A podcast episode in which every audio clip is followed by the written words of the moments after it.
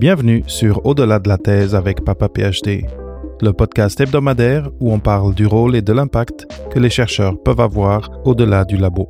Avec moi, David Mendes. Bienvenue à ce nouvel épisode de Papa PhD. Aujourd'hui, j'ai avec moi Marie Itoys. Actuellement, Marie aime dire avec humour qu'elle entame sa troisième carrière professionnelle. Elle a été enseignante dans le secondaire en sciences de la vie et de la Terre, puis jeune chercheuse en histoire de la géologie avec un passage dans la valorisation du patrimoine scientifique instrumental. À présent, Marie est consultante fonctionnelle dans une entreprise de services du numérique.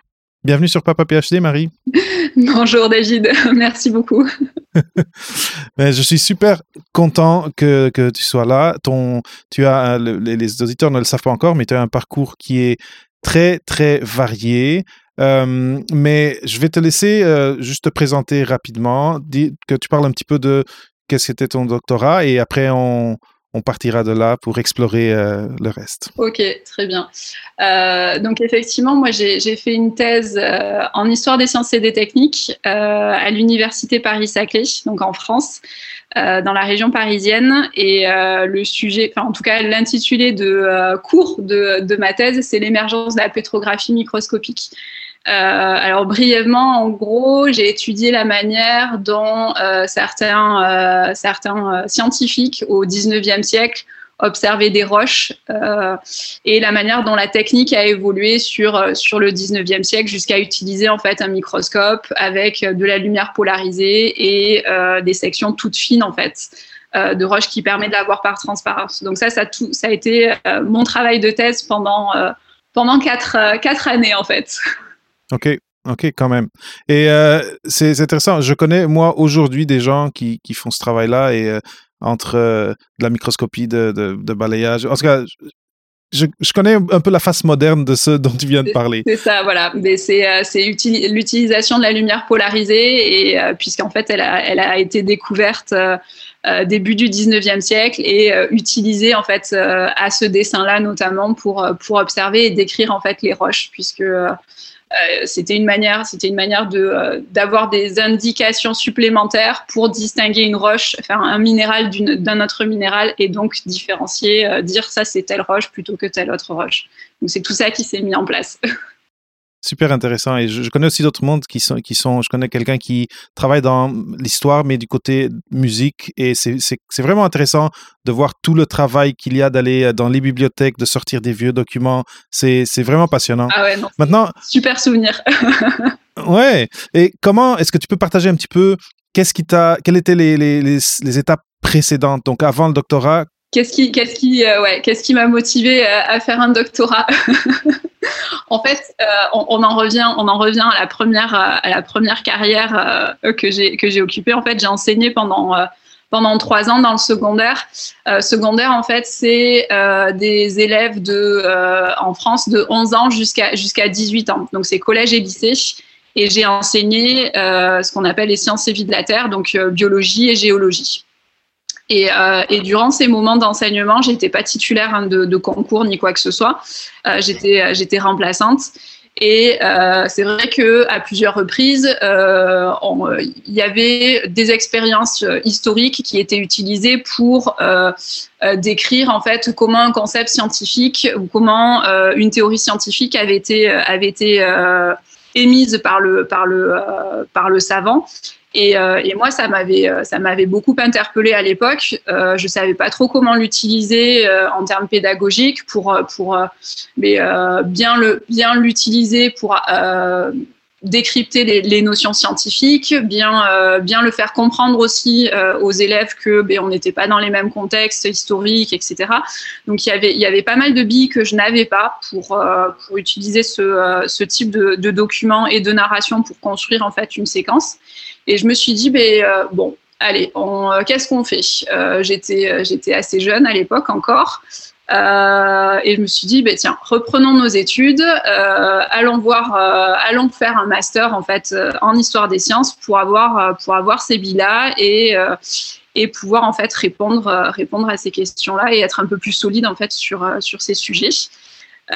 mais ça m'a tellement plu en fait, euh, c'était un master, c'était un master de recherche en fait. que j'ai fait à l'époque à l'université de Bordeaux. Et, et, ce master de recherche nous a très rapidement mis euh, le, pied à l'étrier en termes de, euh, recherche, c'est-à-dire de construction de bibliographie, euh, de travail en archives, puisque c'était quand même un, master en histoire des sciences. Et, euh, et là, c'est vrai que euh, les premiers contacts avec les documents d'archives, ça, ça, a vraiment été, ça a vraiment été un coup de foudre, on va dire. ah, c'est clair. En dehors des éternuements à cause de la poussière, mais, mais, vraiment, ouais, non, ça a été, ça a été top. Et, et j'ai fait, euh, j'ai fait un premier mémoire en, euh, en, M1 qui était biographique et euh, en M2 on nous demandait un mémoire de recherche d'une centaine de pages. Euh, et c'est et c'est là où en fait j'ai euh, j'ai posé les ébauches en fait de mon travail de thèse. Donc c'est là aussi où j'ai euh, été notamment plus en archives et notamment je suis allée à Paris chercher des documents d'archives et ça c'est là où il y a des super souvenirs parce que aller à l'Académie des sciences, euh, aller chercher des documents, c'est plutôt, euh, plutôt sympathique. Donc, euh, c'est pas mal. c'est des choses, des choses qu'on voit ou dans des documentaires ou dans, dans des films de, de, fiction où il y a quelqu'un qui va chercher le, très vieux document. Là, ça doit être, ça doit être des moments de, de grande émotion, je suis sûr. C'est tout à fait ça. Et puis, et puis se dire que c'est des. moi, il y a certains des ouvrages, ils étaient, ils étaient colorisés à la main. Donc, euh, donc là aussi, c'est enfin, c'est des très beaux ouvrages. Et puis, euh, puis je, alors, je suis dans une période où, où, euh, où j'ai de la chance parce que les documents, on peut, on peut les toucher. C'est du 19e siècle, donc ça a quand même plus de 100 ans minimum. Donc, il y a déjà une petite émotion. Il y en a certains, ils sont écrits à la main. il y avait un fonds d'archives d'un des chercheurs sur lequel j'ai travaillé. C'était son fonds d'archives personnel. Donc, il y avait des lettres à sa famille. Il y avait des dessins de ses voyages, etc. Donc, c'est euh, ouais, beaucoup d'émotions et beaucoup de très très beaux moments. Donc, euh, et c'est vrai que ça m'a tellement accroché que j'ai continué et j'ai fait une thèse. très bien. Et juste parce que là, tu, enseignais et est-ce que pendant ce trajet-là, parce que là on dit deux ans, deux ans de master après la thèse, et on va en parler un peu de, de comment ça s'est passé dans la thèse, euh, mais à un moment donné, tu t'éloignes temporellement de, de, de, ce, de, cette activité qui était l'enseignement. Un an, deux ans, trois ans. Est-ce que pendant cette démarche, tu continuais à, penser, bon, à un moment donné, je vais retourner voir mes élèves ou est-ce que est-ce que tu avais d'autres pensées ou est-ce que ta pensée par rapport à ton avenir professionnel changeait au fur et à mesure que tu avançais dans tes années d'études? En fait, euh, tu, fais, tu fais très bien de poser la question parce que euh, en, master, euh, on nous a toujours dit, en tout cas, le, directeur du, master euh, m'avait toujours dit c'est très difficile de faire une thèse en histoire des sciences euh, par la suite, puisqu'il y a très peu de financement. Donc, soit il faut avoir une source de financement extérieur, soit avoir un travail à côté, soit décrocher un contrat doctoral, donc un CDD de trois ans financé par, par en fait, une université, mais c'est le ministère de de l'enseignement supérieur qui, euh, finance. Euh, donc j'ai toujours été dans l'idée euh, de me dire très bien, c'est une voie possible, mais essayons en fait de l'élargir au maximum. L'idée de repartir dans l'enseignement secondaire était pas pas pas totalement occultée puisque de toute façon sur cette période-là j'ai continué à donner des cours à domicile sur en tête à tête en fait avec avec des élèves. Euh, et j'ai aussi en fait participé à un, programme qu'organisait l'université, qui était euh, les littéraires en entreprise. Je sais même plus s'il existe, mais euh, ça permettait en fait de d'être formé à de la rédaction de CV, à du pitch un tout petit peu, ce genre de choses. Et ça m'a permis de, de de faire un stage et d'être et de travailler un tout petit peu avec avec Marc Chevalier notamment que tu que tu as eu en interview sur de la rédaction de contenu scientifique, en fait. Donc. Euh... Marc, euh, c'était euh, quelqu'un avec qui je veux reparler sur le podcast. Une super belle entrevue. Donc, rédaction scientifique. Vous savez me, faire parler de quelque chose de, que je trouve important, qui est comment tu as comment tu as appris que ces formations-là existaient? Est-ce que c'était quelque chose qui était annoncé dans ta faculté ou c'était par conversation entre collègues? Comment tu as eu accès à, ces, ressources-là, disons, quand... Euh, parce que je trouve ça génial que tu aies pris le temps de faire ça, mais c'est pas tout le monde qui a le réflexe d'aller chercher ces ressources-là Non. Euh, alors, comment j'avais vu ça? Je crois que j'avais vu ça euh, par un, mail, parce qu'on on recevait, on recevait souvent des messages de l'université, et il me semble que j'avais eu un doublon par mon, par mon mon directeur de, mémoire à l'époque, qui était Pascal Duris, qui, qui était le, direct, le directeur aussi du, euh, master, qui savait que euh, voilà, j'étais ouverte à, pas mal d'opportunités et, euh, que la question, la question de l'orientation, moi, m'avait toujours, m'avait toujours préoccupé en tout cas en rentrant, dès que je rentrais dans ce master, c'était quelque chose que j'avais plus ou moins en tête. Et c'est vrai que ça a été, ça a été une, belle expérience dans la rédaction, dans, dans pas mal de, choses, pour euh, et le contact, pitcher, euh, CV, etc. Euh, et, et, même pour la rédaction de contenu, hein, j'ai appris j'ai appris beaucoup de choses avec Marc en termes de méthodologie, en termes d'outils. Donc donc vraiment c'est des choses par la suite après qui m'ont été m'ont été très utiles et, et puis c'est une expérience supplémentaire aussi en communication, hein. Tout simplement savoir cibler des mots clés, etc. Enfin c'est ça a été très très belle expérience. C'est génial c'est génial et Marc est très sympathique, très ouvert à, aller te contacter sur LinkedIn. Euh, donc, si vous voulez aller écouter l'épisode de Marc, l'épisode euh, s'intitule Faire les bons choix au doctorat et c'est euh, vous le trouverez sur papaphd slash 76. allez écouter parce que vraiment, quelqu'un d'inspirant et comme je dis, quelqu'un que je veux ramener, ramener au podcast. Mais c'est génial et d'ailleurs, moi, je le sais parce que je sais un peu ce que tu as fait, que tu as fait de la rédaction scientifique par après, mais c'est un autre chapitre. on est encore on est encore au doctorat. Je trouve que tu as fait un très bon choix de, d'aller chercher des formations comme ça parce que l'université, euh, d'être dans le milieu universitaire, c'est une, une opportunité. Et euh, quand on est dans une thèse, on peut avoir beaucoup cette vision de cette euh, tunnel vision, comme on dit en anglais, de juste travailler sur, son, sur sa thèse et sur son sujet. Et pourtant, il y a tellement de ressources auquel on a juste accès quand on est à l'université. Une fois que la thèse est finie, là, il va falloir aller trouver, payer pour avoir une formation en rédaction. Et donc, euh, je ne sais pas si tu as quelques mots à dire euh, à l'auditoire là et des, ah, quelques conseils. Ah si, si, oui, parce que, parce que euh, moi, c'est... j'ai essayé de le faire d'une certaine manière et c'est vrai que c'est très difficile en fait de le faire quand, quand, on, est, quand on est en thèse parce qu'on a beaucoup, on a beaucoup d'impératifs et et je pense qu'on en a encore plus, en tout cas en France, euh, quand, on est, euh, quand on est en sciences, que ça soit biologique comme, euh, comme toi ou, ou, en physique ou quoi que ce soit, c'est encore plus difficile en fait de, de, de, dégager du temps par rapport aux contingences qu'imposent qu en fait soit les directeurs de thèse, soit les, les encadrants de publication d'articles, d'expériences, etc. Et, et, au contraire, en fait, ces trois années-là, euh, je l'ai découvert par la suite sur un, petit poste que j'ai occupé, euh, occupé l'année dernière euh, à l'université de Clermont sur l'encadrement du doctorat. Et il y a tellement de possibilités de formation, de, de, prise de contact à l'entrepreneuriat, de, de, possibilités de faire des stages aussi. Enfin, c'est tellement riche que et, et, et surtout en fait c'est gratuit donc quand on est étudiant c'est c'est pas du tout négligeable euh, et, avec des, des, personnes qu'on rencontre, on peut, on peut commencer à se créer un réseau. Euh, on, peut, on peut aussi en fait euh, voilà, prendre, prendre des contacts pour plus tard, par la, éventuellement. Et, et, et, prendre de la connaissance, c'est surtout ça en fait. C'est se dire que on, de pas penser le doctorat comme, comme, comme quelque chose de, de statique, euh, c'est une expérience professionnelle et, on a la possibilité en fait d'enrichir cette expérience professionnelle de, tellement d'autres manières différentes, que ça soit en connaissances techniques sur des logiciels, sur, euh, sur des formations spécifiques, euh, mais aussi en, tout, pour, pour développer les soft skills, en, en management aussi. Enfin, il y, y, a tellement de choses qui sont, qui sont possibles que, euh, que oui, il faut, il faut en profiter. On, est totalement capable en tant que, en tant que doctorant de, de le faire, de gérer ce genre de choses.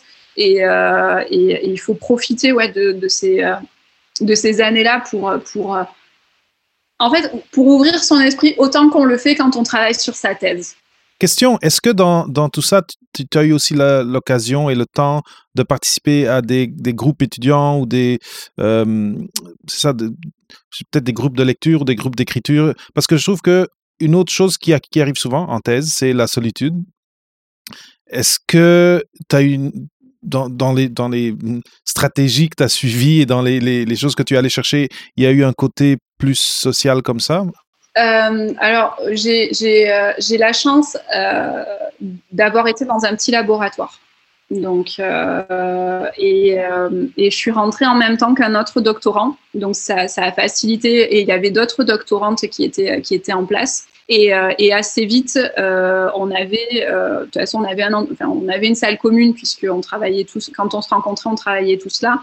Euh, dans cette salle commune. Et, euh, et, assez vite en fait on a on, on a créé euh, créé des affinités ou en tout cas on s'est retrouvés pour voilà essayer de travailler ensemble ou garder contact sur sur ces difficultés là et, et je sais qu'il y a avec certains et avec une personne notamment j'ai on a beaucoup plus travaillé ensemble par la suite euh, sur des moments aussi parfois de doute d'écriture, de méthodologie, où on a travaillé, on a travaillé ensemble, on s'est soutenu, on, s'est relu l'un l'autre, etc. Donc euh, ça a vraiment été, euh, ça a vraiment été un soutien, un soutien aussi important. Et, c'est vrai que ça c'était, c'était important et, et vraiment d'avoir cette, cette communauté autour de, de, doctorants qui en plus sont dans dans ton domaine, c'était c'était particulièrement euh, enrichissant et euh, ça permettait vraiment de se serrer les coudes parce qu'on expérimentait les mêmes les mêmes difficultés, les mêmes questionnements sur sur l'orientation et euh, après on a pris tous des directions différentes, mais mais c'est vrai que c'était important de se dire qu'est-ce qu'on va faire après ou ah ben j'en ai marre de faire de la biblio, ah il faut que j'aille en bibliothèque, etc. Donc ouais. Mais c'est vrai que juste, je, je, je, parlais de groupe, mais c'est vrai que juste d'avoir euh, d'être en binôme, disons, c'est déjà très bien. Parce que quand, quand, quand l'un est peut-être un peu plus fatigué ou euh, a moins envie, l'autre peut donner le petit coup de coude et dire allez, allez, allez, vas-y. Euh, le, travail, le travail en sciences humaines est, est encore plus ingrat puisqu'on n'a pas l'obligation d'être au laboratoire tous les jours. Donc, euh, donc c'est vrai que euh, moi, il y a des semaines entières où soit je l'ai passé en bibliothèque, soit je l'ai passé à, travailler tout seul chez moi. Donc, il y a, y, a euh, y, a, y a cet effet-là aussi où on n'a pas euh, l'effet communauté laboratoire qu'on peut avoir dans d'autres euh, dans d'autres types de doctorats qui fait que ben, on va pas voir les collègues ou on va pas voir les autres les, autres amis doctorants. Donc, donc il y a aussi une sorte une, une solitude qui peut qui peut s'ancrer, qui peut se mettre en place, qui, euh, qui peut être difficile à, euh, eh à briser. Et, j'imagine pas la difficulté que ça doit être actuellement pour les, euh, pour les doctorants qui, qui doivent faire face au, à la situation actuelle et à la solitude qu'ils ont. Donc, il ne faut pas hésiter. Ouais, faut vraiment pas hésiter. Non, c'est clair, c'est clair. c'est vrai. utiliser Zoom et les plateformes comme ça au max pour, pour être en contact avec vos collègues, avec votre corps, ça, c'est clair. Mais c'est intéressant, tu parles de, de cette question. J'ai entendu des conversations il n'y a pas très longtemps sur la santé mentale aujourd'hui des étudiants en général, des étudiants des universités, mais euh, bon, mais ceux, qui sont euh, au doctorat, à cause d'un peu de la pression dont on parlait, euh, ça, ça, peut être un peu plus aigu. Et on, en a parlé un petit peu avant l'entrevue, mais je, pour pas donner cette image des fois, parce qu'on a un invité, on parle de, ce qui s'est bien passé, on parle des succès. J'aimerais peut-être que tu partages un petit peu de, de, de, moments pendant ton doctorat où il y a eu des obstacles. Et euh, du point de vue de, oui, il y a eu des obstacles, et je pense qu'une thèse, par définition, c'est euh, quelque chose de difficile et, et, où les obstacles vont se présenter, mais euh, peut-être de parler un petit peu de comment tu as composé avec ce qui présenté à toi et comment tu as... Euh, parce que je ne sais pas si à un moment donné ou un autre, mais pour toi c'est arrivé, mais pour beaucoup de monde, il y a un moment où on se dit, ça y est, je lâche. Euh, souvent, ça, peut être à la rédaction ou ça peut être à d'autres moments durant, durant la thèse. Est-ce que tu as quelque chose à partager de ce côté-là? Ouais, comme je l'ai dit, euh, moi j'ai eu trois ans, j'ai eu trois ans de financement, donc euh, quelque part euh, c'était un peu, euh, c'était un peu le rêve, même si euh, en fait on passe trois ans avec avec un gros sac à dos qui s'appelle une thèse et, et on l'enlève jamais en fait ce sac à dos, même quand on est en vacances.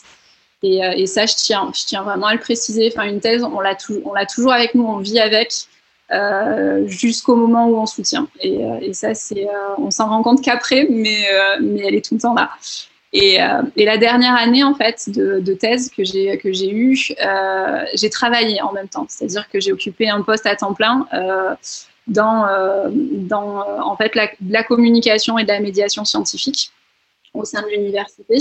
Donc travail travail à temps plein avec moi j'avais un objectif c'était c'était de soutenir en fait le plus tôt possible et d'essayer de de pas de pas trop prolonger, de pas m'attarder parce qu'il y avait aussi cette cette lassitude euh, qui commençait à poindre.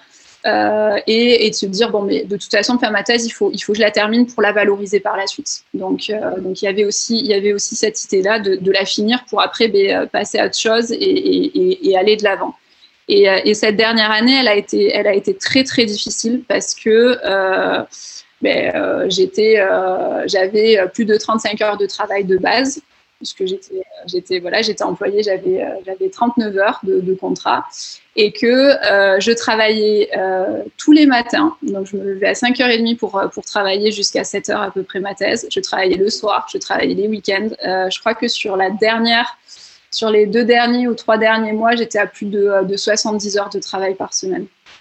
Et, en moyenne, je pense que été à plus de 60 heures sur toute une année de travail. Donc avec euh, un épuisement en fait progressif qui s'est mis en place, avec aussi des, euh, difficultés parfois de, compréhension des attendus de mes, euh, de mes, de mes directeurs, etc.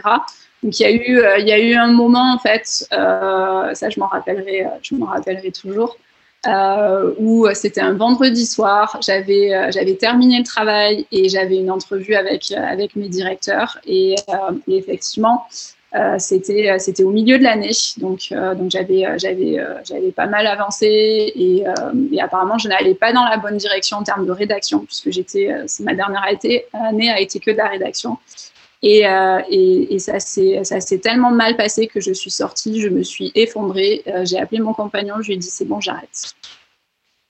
Et, euh, et, là, ça a été ça a été très très difficile parce que euh, effectivement, euh, lui m'a dit non. tu ne vas pas, tu, tu parles sous le coup de l'émotion. Donc, et effectivement, en fait, c'était c'était vraiment c'était vraiment l'émotion, c'était vraiment c'était vraiment le, trop plein. Euh, et euh, je me suis octroyé en fait une journée. Je me suis dit bon pendant une journée je reste, euh, je reste, euh, je reste chez moi. Je demande à faire du télétravail, ce qui à l'époque n'était pas du tout en fait accepté et autorisé. J'avais vraiment besoin voilà d'être d'être un peu dans un cocon, d'être un peu protégée pour pour en fait voilà me on va dire reprendre toutes ces forces là et, euh, vraiment euh, voilà récupérer tout ça pour euh, me dire en fait euh, non je me suis je m'autorise pas réellement d'arrêter. Je n'ai pas vraiment envie d'arrêter. C'est vraiment que de l'émotion. C'est vraiment du ras-le-bol. On y va on reprend et et demain ben on se remet à rédiger et c'est ce que j'ai fait. c'est ce que j'ai fait. Le, le, lendemain, je me remettais à rédiger, je, retravaillais à nouveau, j'ai repris tout, euh, tout du début et, euh, et il y a eu d'autres moments où voilà, il y a eu pas aussi fort, mais ça a vraiment été euh, quelque chose d'assez difficile et, euh, et je suis ressortie à la fin, à la fin de la thèse, euh, au bout de la soutenance, j'étais vraiment très, très, très, très fatiguée. J'imagine. Est-ce que tu avais d'autres d'autres moyens de ou d'autres personnes ressources à part ton, ton copain ou d'autres ressources euh, que, que auxquelles tu ouais, tu avais recours pour euh, pour t'aider? Oui, j'ai une collègue, du, euh, laboratoire qui, euh, elle, euh, à partir, enfin, me voyait progressivement décliner, voyait aussi les difficultés que je pouvais avoir et qui, et qui sur, la fin a vraiment en fait travaillé dans mon sens pour pouvoir en fait pousser mes directeurs en disant c'est bon maintenant, enfin elle est prête. Il faut, il faut que ça s'arrête, c'est plus possible parce que, parce que là, en fait, euh, son travail, son travail est correct, euh, c'est bon, donc euh, on, finit, on soutient et, et, au moins ça sera terminé. Donc, et effectivement, ça s'est terminé et ça s'est bien terminé puisque j'ai eu quand même de bons, de bons retours du jury. Donc, donc voilà, vraiment, ce collègue sur les derniers moments a été, a été un soutien et morale et aussi une autorité aussi pour voilà aider à avancer et, favoriser, on va dire, la fin de cette thèse dans des, dans des conditions à peu près correctes. Très bien. C'est vrai que les gens qui sont autour de nous, surtout s'il y en a qui sont bienveillants envers nous, c'est clé. après, il y a aussi, parce que il peut y avoir du monde pour qui ça, ça devient une question de santé mentale. Et de la même façon qu'on parlait tantôt des ressources pour, trouver des nouvelles, des nouvelles, capacités, des nouvelles compétences, à l'université aussi, on a accès à des choses, parce qu'on est universitaire, à des ressources de ce côté-là. Il ne faut pas hésiter, oui, à en parler, à parler des difficultés qu'on peut avoir. et c'est pas, pas facile, c'est quelque chose en fait qu'en tant que doctorant on parce qu'on imagine que ça fait partie du job que euh, qu'en fait, mais, euh, que, que c'est normal en fait d'encaisser autant de pression, que c'est normal en fait d'encaisser autant de doutes, etc. Mais, euh, mais en fait, ça l'est pas. Et, et, je sais que j'avais vu passer des études aussi sur, sur du harcèlement moral, du, harcèlement sexuel. Il y a des choses vraiment très très graves qui peuvent se passer et, et en fait, faut pas hésiter en, tant, en tant que doctorant, surtout quand on a la possibilité d'être sous contrat, euh, on est salarié quand même d'une université. Et en tant que salarié, on est protégé. Et même si on n'est pas salarié, on est quand même protégé euh, contre en fait toutes ces formes de violence. Et il ne faut pas hésiter à faire remonter ça. Euh, et, même si c'est difficile à se battre pour au moins, en tout cas, raconter et, faire, faire remonter ça. Mais c'est très, très je suis totalement d'accord. Et si, si on parlait en milieu d'entreprise, tout le monde serait d'accord directement. Mais, n'est-ce pas? Et donc, mais c'est très important le point que tu dis. Et si quelqu'un est dans, dans une telle situation en ce moment et, et se sent, ah, mais je suis juste un élève ou, ou à, cette, ou à cette ce feeling que je suis un disciple du, du, de la personne qui est sur un, une espèce de piédestal. Non, vous êtes, un, vous êtes des jeunes adultes qui, qui est en train de travailler oui, sur une thèse, mais vous êtes des jeunes professionnels, oui, en formation d'une certaine façon, mais vous avez des droits. Et, euh, et un des droits, c'est d'avoir votre santé mentale et de ne pas permettre que personne vous piétine ou, ou même, tu parlais tantôt, tu as pris un jour pour recadrer tes émotions, mais si après ce un jour, les émotions sont toujours là et, et, et que c'est trop lourd, prendre, faire un arrêt, prendre une pause ou même quitter la thèse parce que si, si, cette thèse va vous pourrir la vie pour l'avenir, elle ne vaut pas la chandelle dans, si, si, ça, va jusque-là. Je suis tout à fait d'accord. Moi, moi j'ai, euh, c'était, c'était ma volonté en fait de la continuer. Ça a été, ça a été uniquement ma volonté.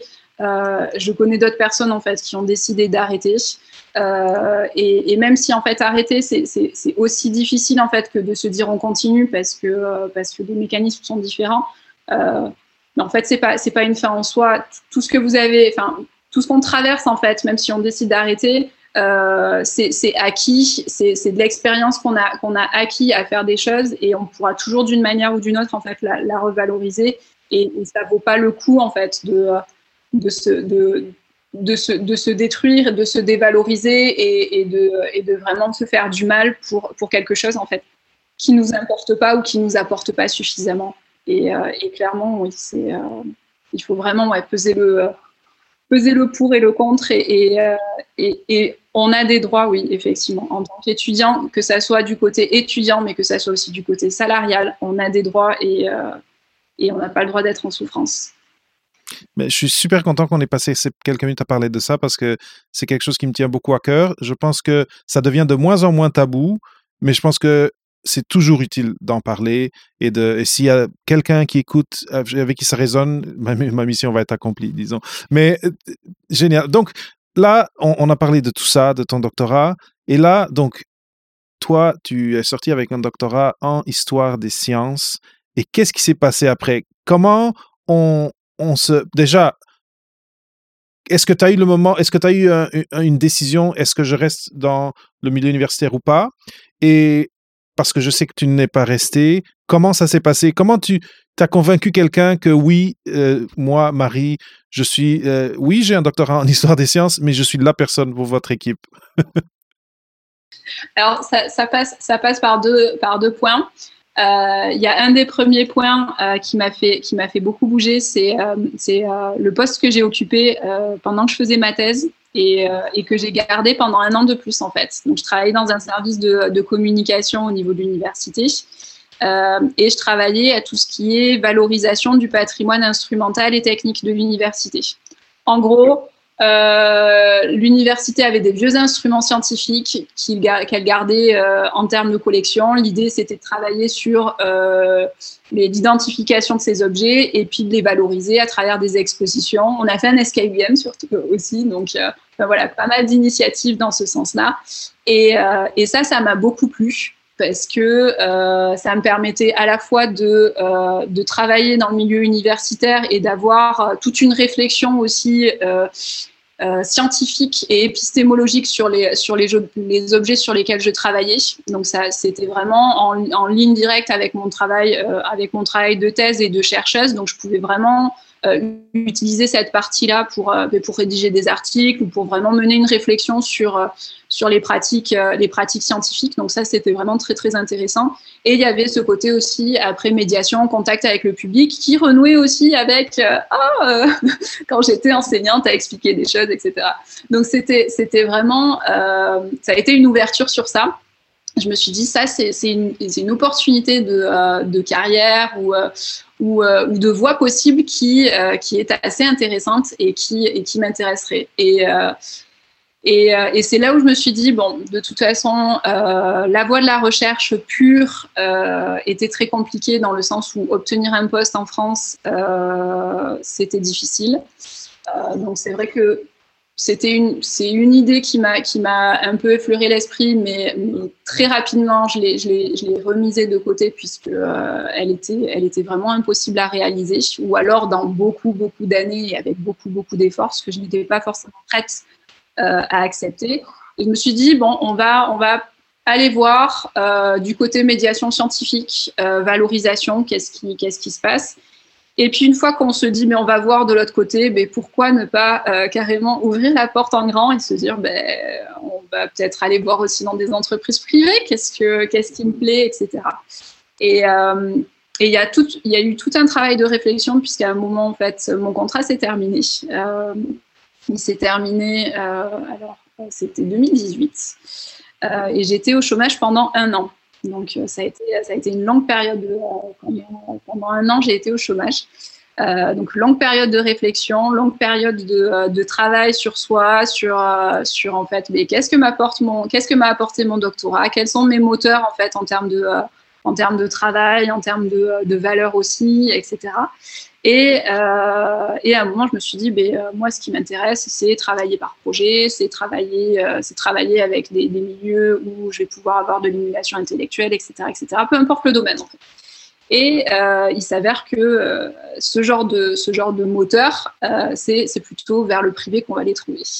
Donc, donc je suis partie. Mais, mais ça fait peur le privé. Moi, quand j'ai j'ai compris que c'est ça qu'il fallait faire, ça m'a fait peur parce que je connaissais pas ce milieu-là. Ah oui, ouais, ouais, ouais. C'est, c'est un monde, un monde totalement nouveau. Surtout que moi, mes expériences professionnelles étaient toutes dans le dans le domaine public, donc euh, euh, donc vraiment, c'est, deux mondes, deux mondes totalement séparés et très différents.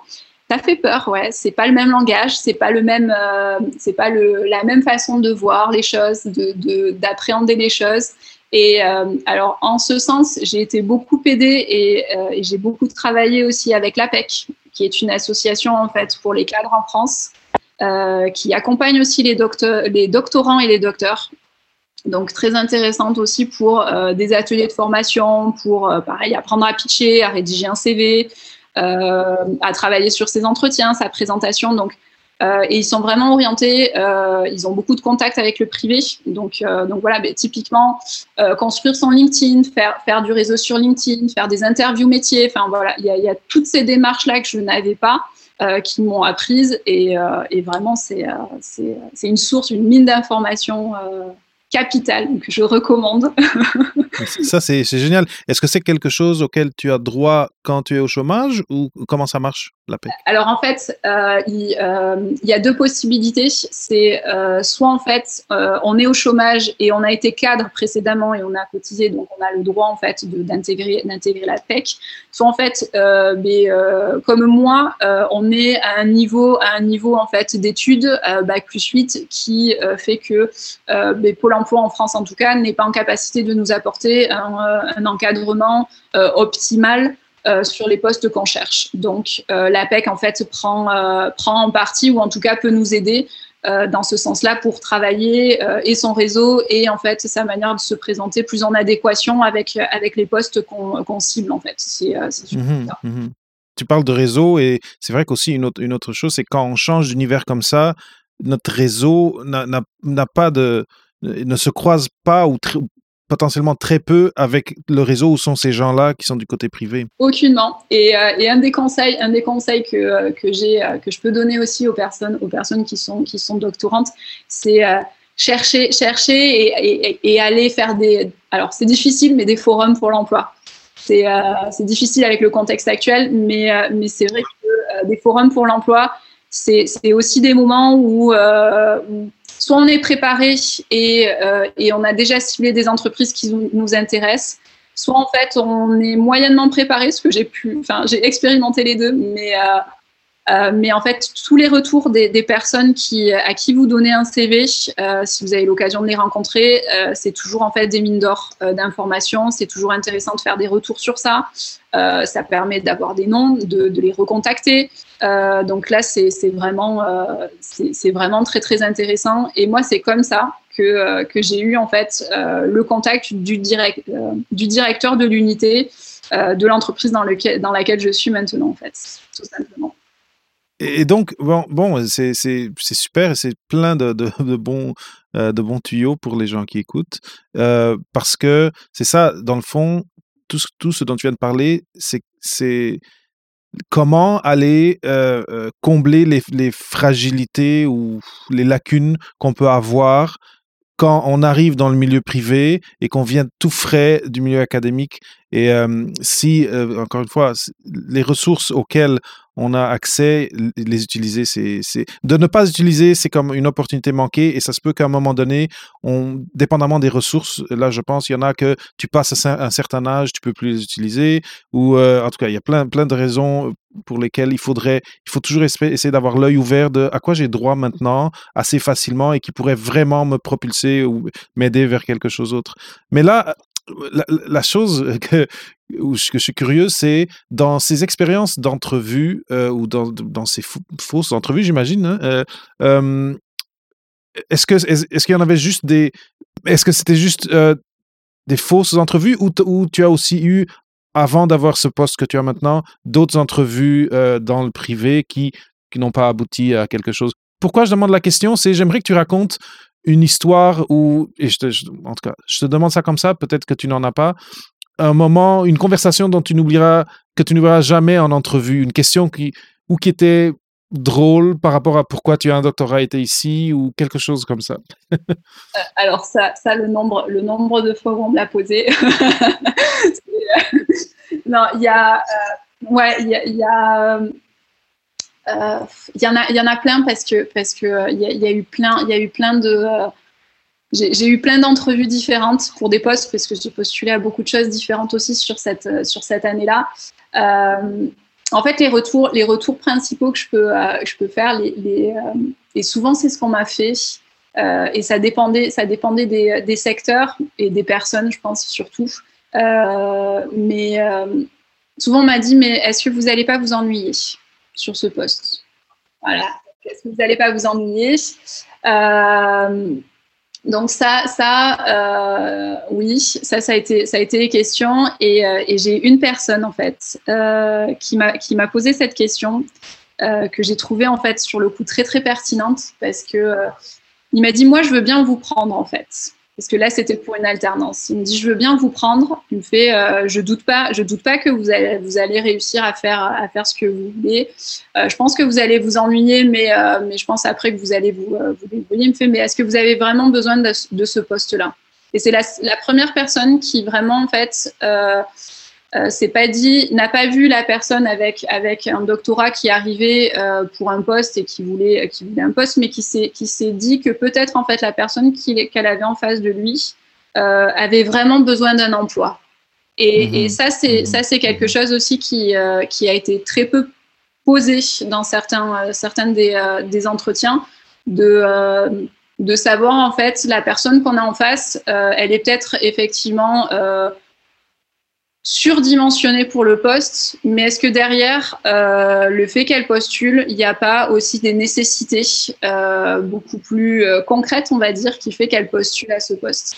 Et, ça, je trouvais ça excessivement pertinent à un moment de se dire bon ben voilà, j'ai quelqu'un, j'ai quelqu'un de surdimensionné mais euh, cette personne-là, elle a vraiment besoin de, travailler parce que ben, euh, elle, a plus de chômage, elle a pas de chômage, enfin, euh, elle doit nourrir ses enfants, etc. Donc euh, ça, je trouvais vraiment intéressant.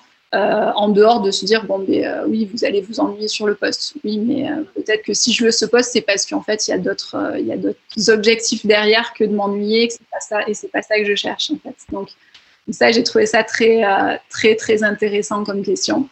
Euh, mais ouais, ouais, la plupart du temps, c'était euh, est-ce que vous n'allez pas vous ennuyer? Moi, ce que je me dis, c'est qu'une des choses qu'ils pensent, c'est est-ce qu'elle va bien s'intégrer à l'équipe? Euh, aussi, une autre question que je, qui est peut-être en arrière-plan, c'est est-ce qu'après, elle va vouloir. Parce que moi, je veux la mettre dans ce poste-là. Est-ce qu'après, elle va vouloir vite changer vers un autre poste de plus de responsabilité, avec un plus gros salaire, etc., etc. Il y a plein de choses qui viennent après. Mais là, pour terminer, peut-être parlons de de ce poste que, que tu as maintenant. Et cette, cette, conversation, comment elle s'est passée? Tu m'as dit que tu étais bien préparé euh, pour, pour, pour celui-là. Est-ce que tu peux parler un petit peu de qu'est-ce que ça veut dire être bien préparé et peut-être aussi de comment tu as été accueilli dans cette entrevue ou dans ces entrevues, je ne sais pas comment ça s'est passé, parce que c'est beaucoup une boîte noire, cette histoire des entrevues d'emploi, surtout quand on vient de sortir d'un doctorat, et cette, cette, cette, question aussi de comment on se prépare pour. Alors moi j'étais, j'étais, euh, ça s'est fait en plusieurs fois. Et c'est ça qui est, drôle. Euh, c'est qu'en fait j'ai vu le directeur, le directeur de l'agence euh, sur un forum pour l'emploi. Je ne savais pas que j'allais le rencontrer puisqu'en fait on avait transmis nos CV et puis euh, c'était des personnes intéressées qui allaient nous euh, ben, vouloir nous rencontrer. On avait des rendez-vous comme ça, voilà, qui étaient planifiés. Donc j'ai rencontré, j'ai rencontré Pierre-Jean Auriol. qui était directeur de, la People Unit de Capgemini à Clermont-Ferrand. Et on a eu un entretien de 15 euh, minutes, je crois, donc où il a détaillé mon CV, il m'a posé des questions sur mon parcours.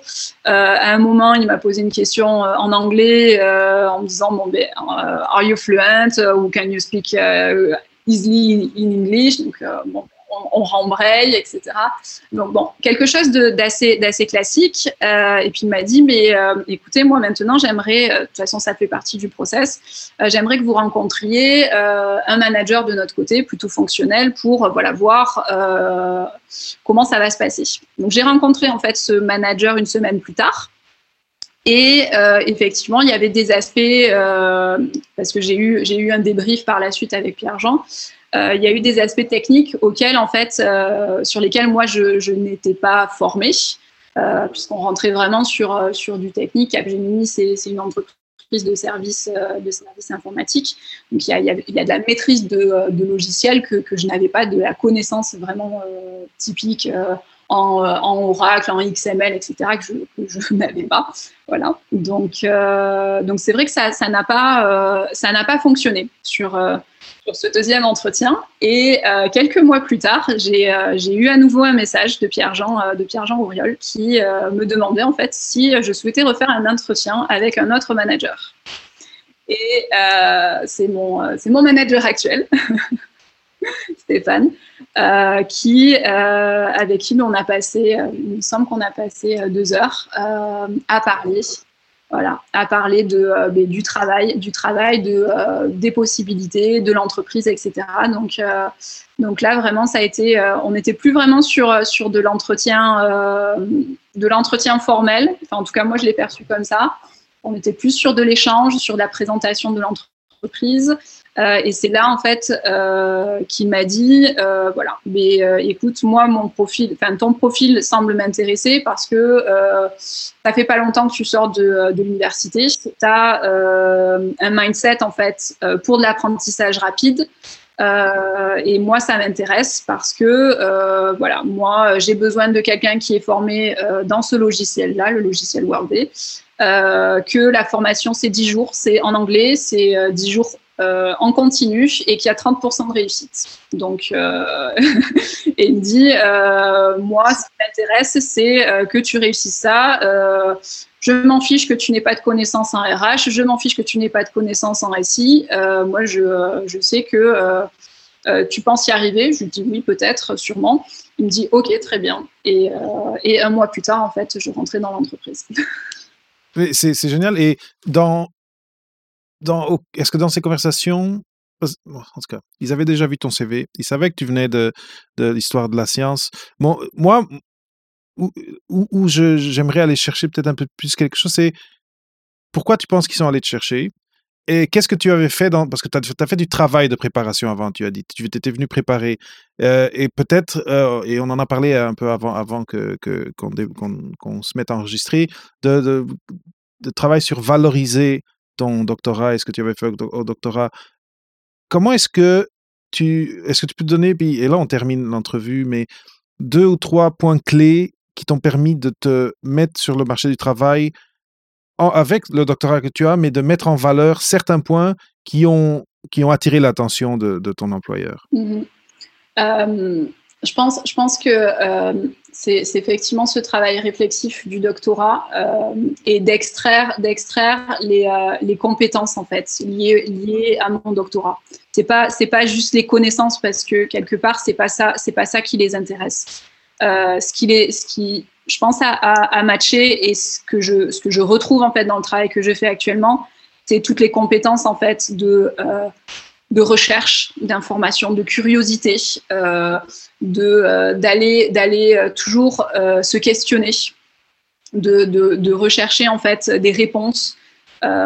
Tout, toutes ces compétences en fait qu'on a quand on fait un doctorat et qui sont valables pour tous les doctorats c'est euh, d'aller chercher de l'information, d'aller savoir la chercher au bon endroit, ou en tout cas de trouver le bon endroit où est l'information, euh, de, euh, de, se remettre en question en fait, d'avoir cette capacité à, à, regarder de près des choses et puis à prendre de la distance aussi. tout ça en fait, c'est ça qui, je pense que c'est ça qu'ils ont vu au travers de ce que j'ai pu échanger, de ce que j'ai pu montrer en fait dans, dans mon CV. et c'est ça qui et c'est ça qui match en fait. C'est eux, ils l'ont vu et c'est ça qui, qui match maintenant euh, dans mon travail. C'est euh, ce qu'ils recherchent. Et, euh, je pense qu'on a vraiment ce travail-là, nous, à faire en tant que, en doctorant et docteur, de pas mettre en avant forcément les connaissances qu'on a acquises au doctorat, savoir la bibliographie, etc. Mais vraiment tout ce qui, tout ce qui est transférable, que ça soit en gestion de temps, de projet, d'écriture, de, euh, de pitch, euh, de, euh, vraiment de, recherche d'informations, de, modélisation, de mise en place de l'information, à tous ces niveaux, parce que quand on est docteur ou doctorant, on va parler à des spécialistes, à, des non spécialistes, en anglais, en français. on va avoir un auditoire très large, très petit. on va être très pointu ou très généraliste. Enfin, tous, tous ces niveaux-là, en fait, tout ça, c'est réutilisable à l'infini euh, dans le monde du travail. Ton manager, il a parlé d'apprentissage rapide. Et moi, une des choses que, je dis euh, des fois, c'est que quand on sort d'un doctorat, on a vraiment bien appris à apprendre.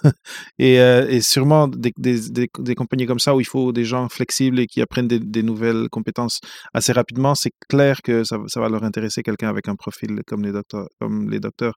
Euh, Marie, on, là c'est vraiment la, la, fin de l'épisode. On a vraiment couvert beaucoup de, de, de, terrain et je suis super content de, tout ce dont on a parlé. Je pense qu'on on aurait plus à parler, mais euh, ton trajet c'est pas mal clair comment, euh, comment il s'est suivi. Je pense que c'est clair aussi que c'était pas un long fleuve tranquille. Il y a eu des moments difficiles, des, moments où, euh, où, euh, où tu as dû te, te, concentrer et reprendre tes énergies pour dire OK, je, je fais le, le, sprint, le sprint final. et après, moi, ce que je, je trouve super pertinent, c'est d'être ouvert à. Parce que il y a un certain deuil, il peut y avoir un certain deuil quand on quitte le milieu universitaire, parce qu'on quitte, on quitte une communauté, euh, une, une- un tout- on quitte euh, quasiment un, euh, Un village. un village, c'est ça, un village physiquement. On, on va plus être sur le campus euh, et on peut des fois résister euh, ou comment dire in- inconsciemment avoir une résistance à aller vers quelque chose d'autre. Et là, tu as montré que clairement tu t'étais ouverte à aller prendre des cours, aller chercher des, des gens, euh, des, des gens ressources ou, aller chercher des ressources dans. Tu as parlé de. de euh, l'APEC, oui, c'est ça. euh, à l'APEC et de, de dire bon, oui, j'ai fait un doctorat, oui, j'ai fait une soutenance, mais là, il me faut quelque chose d'autre pour passer au prochain chapitre, mais de le faire et d'aller croiser des gens. Et en plus, c'est ça, c'est qu'il y a aussi une côté réseautage là-dedans dont on n'en a pas parlé tant que ça, mais, euh, mais que je suis sûr a été importante. Donc, vraiment super content de, de notre conversation. Maintenant, si les gens, ça a résonné avec eux, ce que tu leur as dit, ils, ont, ils passent à travers les mêmes choses et ils veulent te joindre, te, te passer un mot, te, te poser une question, comment est-ce qu'ils font ça? LinkedIn. LinkedIn. J'y suis, euh, j'y suis, euh, j'y suis régulièrement et, euh, et je réponds et je réponds aux, sollic- aux sollicitations et, et tout comme en fait on a pu m'aider sur des enquêtes métiers et tout comme en fait ouais on a pu on a pu me conseiller vraiment là-dessus je suis pour le transfert d'infos et, et, avec plaisir vraiment sur LinkedIn. Donc, euh, donc, vous pouvez rechercher Marie euh, Itoiz, I-T-O-I-Z, et euh, vous allez la trouver. Et, c'est ça. Et tu, tu, je, vous, vous, vous la voyez pas, vous entendez sa voix, et je vois qu'il y a une bienveillance en, elle. Et c'est surprenant combien il y en a sur LinkedIn. Et, je, je pense au réseau de gens qui ont des doctorats et avec qui je parle. Les gens veulent tellement aider les, jeunes, les nouveaux docteurs. C'est assez impressionnant et ça, ça fait chaud au cœur. Ouais, tout à fait. Marie, merci énormément d'avoir passé cette presque une heure à parler avec moi. Je suis vraiment reconnaissant et, euh, euh, je suis sûr que les, auditeurs et auditrices vont pouvoir retirer beaucoup de, ce qu'on vient de partager. J'espère. Mais merci beaucoup euh, à toi, David, de m'avoir invité. Ça a été un plaisir et de te rencontrer et puis de participer au podcast. Et j'espère également que ça va, ça va aider, ça va aider les auditeurs, auditrices. Et puis, et, et hâte d'écouter le prochain épisode euh, avec la prochaine personne que tu inviteras. Super, merci beaucoup. Allez, à la prochaine alors. À la prochaine, au revoir. Et voilà, c'est tout pour l'épisode d'aujourd'hui. Si l'histoire de Marie a résonné avec toi, n'hésite pas à la joindre sur LinkedIn, à lui poser des questions si tu en as, ou même juste pour la remercier de si généreusement avoir partagé son histoire à mon micro. Et si la plateforme où tu écoutes tes podcasts le permet, n'hésite pas non plus à y laisser un like, un cœur ou un commentaire pour Papa PhD. Merci. Merci d'avoir écouté ce nouvel épisode d'Au-delà de la thèse avec Papa PhD. Cette semaine, un trésor de la voûte, mon entrevue avec Marie Itoiz. Si tu apprécies le contenu que je produis semaine après semaine, tu peux contribuer à la production du balado en te rendant sur papaphd.com slash paypal. Ta contribution sera énormément appréciée. Et si tu veux aider un petit peu plus, n'hésite pas à partager les épisodes qui t'inspirent avec tes collègues ou avec tes amis. Merci, bon partage et au prochain épisode d'Au-delà de la thèse.